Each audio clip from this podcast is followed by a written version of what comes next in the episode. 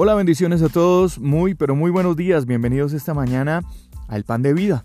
Gracias a Dios porque hoy podemos mirar por nuestra ventana, sentir el viento, mirar la naturaleza, sentir los rayos del sol, acariciarnos, calentarnos, darle vida a todo lo que hay alrededor de nosotros y eso es producto de que la misericordia del Señor es nueva esta mañana para cada uno de nosotros. El paquete de favores que hoy tenemos de parte del Señor para nosotros huele a nuevo, porque así es su misericordia nueva. En el libro, más bien en la carta a los Hebreos, el capítulo 10, versos 35 y 36, dice de la siguiente manera, no pierdan pues su confianza, que tiene grande recompensa, porque es necesario que tengamos paciencia para que habiendo hecho la voluntad de Dios, obtengamos la promesa. La mayoría de nosotros tenemos una idea muy distorsionada acerca de la paciencia. Pensamos que la paciencia es algo que nos ayudará a sufrir el fracaso con resignación, con abnegación, pero según estos versículos, la paciencia nos, podrá, nos pondrá en el camino al éxito.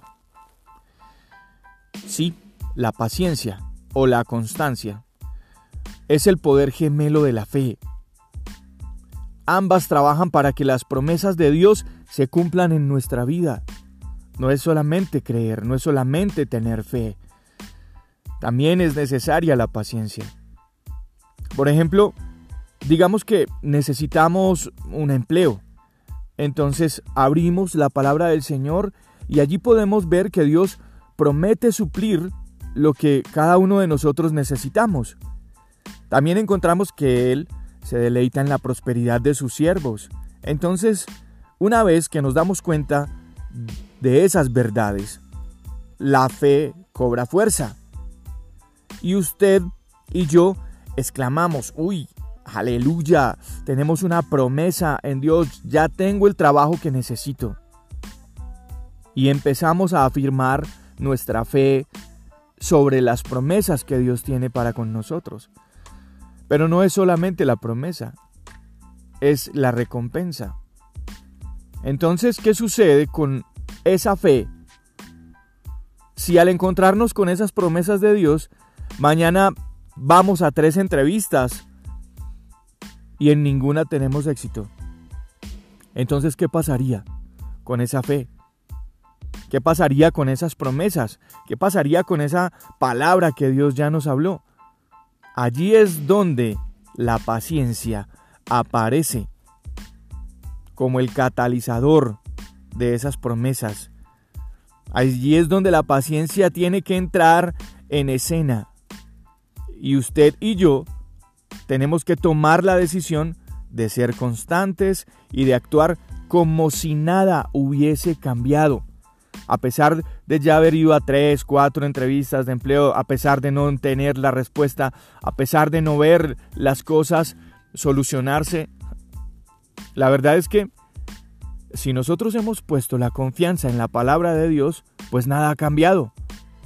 Lo que la palabra de Dios dijo ayer, lo dice igualmente hoy. La fe nos abre la puerta a las promesas de Dios, pero la paciencia la mantiene abierta hasta que esas promesas se cumplan. Ahora, en este pan de vida tengo que preguntarte algo. ¿Dónde tienes puesta tu mirada de fe? ¿En alguna promesa de Dios?